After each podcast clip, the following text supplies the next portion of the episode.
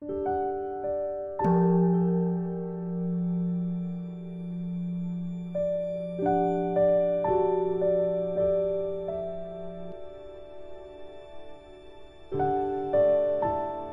家好，很高兴又到了我们一起学习广论的时间了。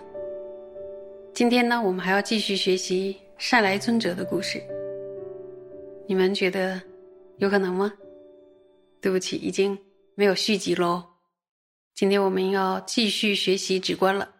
你们有没有准备好？准备好，我们就开始上课喽。前面呢，我们学完了广论的第十五卷，接着呢要下雪了。请大家打开《广论》三百七十六页第二行，《广论校定本》是第九十页第六行，跟我一起看原文。科判第二，一笔引生助心次第分三：一、证明引生助心次第；二、由六力成比之法；三、比具四作意之理。那么说，这个第二课呢，第二课就一笔，它升起助心的次第就要修订了，正式修订了。然后这里的比呢，按照科判的观念来说，就是指引生无过三摩地法。这里边分三课，然后第一是说正说升起助心的次第，第二呢是以六力，就说这个助心是用什么样的力量承办的呢？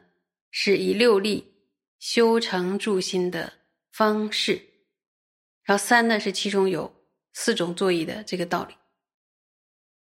我们呢往下看，初中九心，看书初中九心一于比比内住者，未从一切外所缘境正摄其心，令其内住所缘。庄严经论云：心住所缘矣。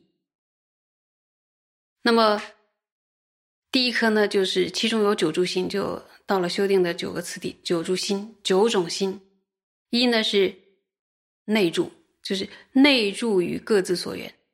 这个内住是指什么呢？就是指从一切外在的所缘，然后正确的收摄内心，而向内投注于所缘。因为什么？因为《经庄严论》中说，内心要投注于所缘。现在我们就到了九住心中的第一柱心内住，就是我们都是圆一些很多很多的所缘，把原本流散在外的心呢向内收摄，让内心呢短暂的安住在善所缘上。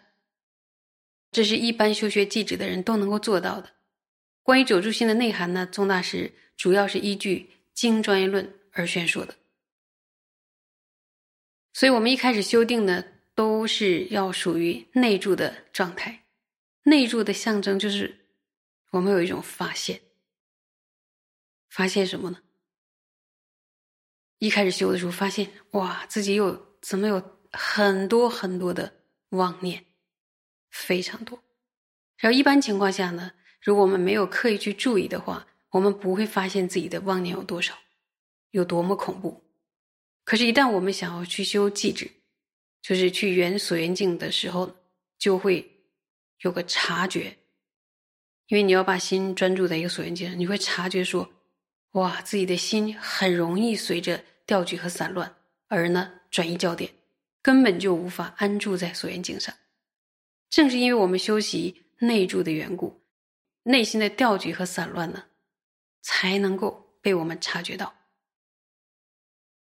所以，这个一开始察觉的状态呢，可能是让我们有点苦恼的。说我心乱，何至于此？但是呢，这就是平常的生命的一个写照嘛。平常我们多半都处在于散乱的状态中，可是自己知道吗？自己是不知道的。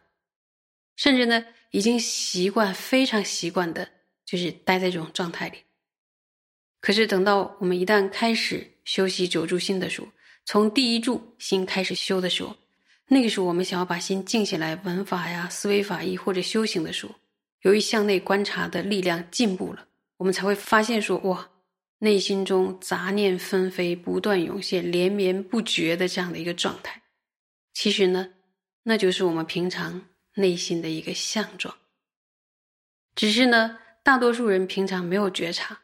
为什么没有觉察？因为从来不提起一个善所缘向内去收摄观察。虽然说大多数人都没有觉察，但并不代表平常自己的心中呢就没有这些杂念，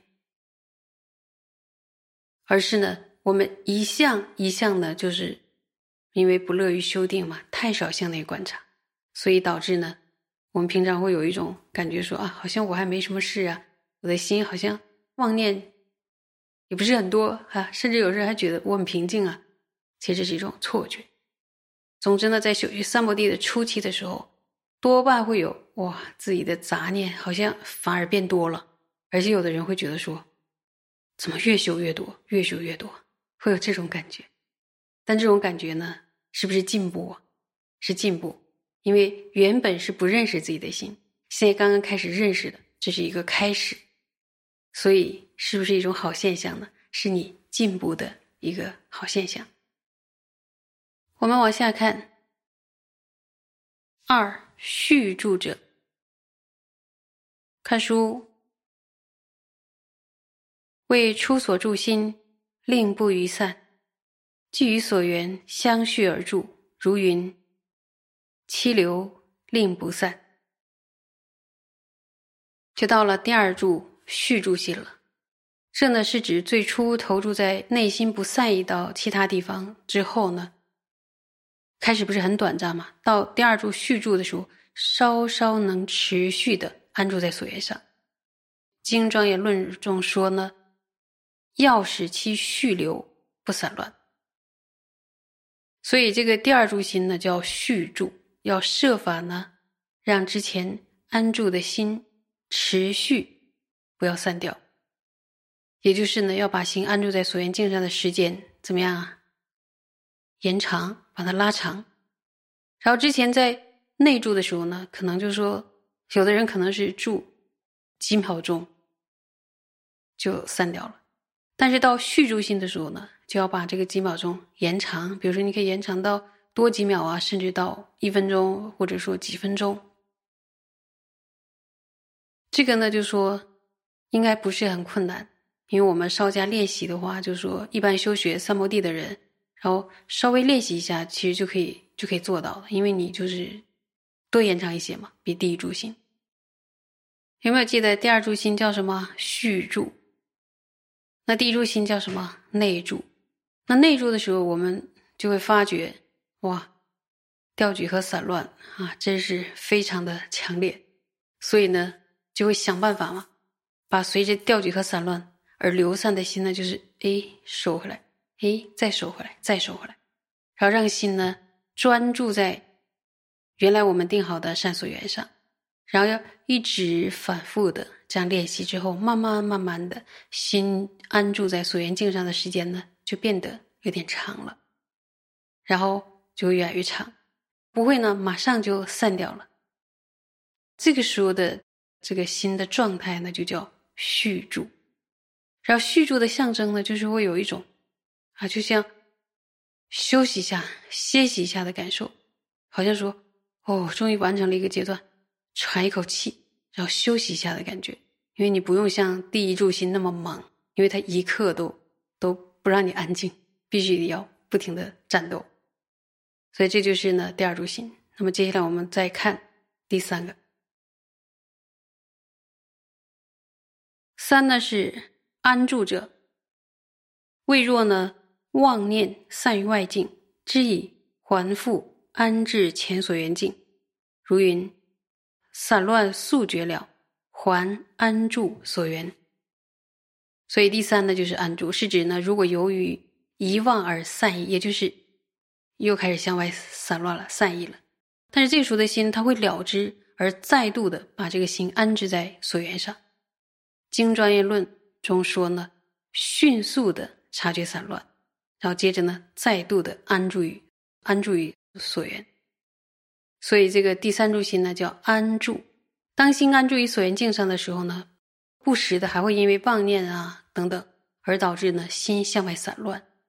在这个时候呢，注意能够立刻、立刻察觉到呢，哎，内心已经散乱了，然后并且把它拉回到所缘境上。所以呢，这个第三住心叫安住，在续住心的时候呢，心在所缘境上安住的时间，已经要比内住的时候怎么样啊？要变长了，对吧？但散乱发生的时候，还是没有办法马上察觉，它速度没有那么快。但是到了安住心的时候，就能够注意马上察觉到出现散乱了。基本上呢，在安住心的阶段，心都能够圆在所缘境上，只是偶尔会随着散乱突然流散出去。这个时候呢，要以正念正知把心立刻拉回来。然后有的善知识在这里边还举了一个有趣的譬喻，说就好像一大群羊，一大群羊在走着，突然有两只三只羊开始跑到往树林那边了，树林很危险，哎，万一有狼怎么办？然后这个时候呢，这个牧羊人就会马上把跑散的羊就把它抓回来，就那么一两只要离队，就像我们的妄念一样。今天就讲到这里，谢谢。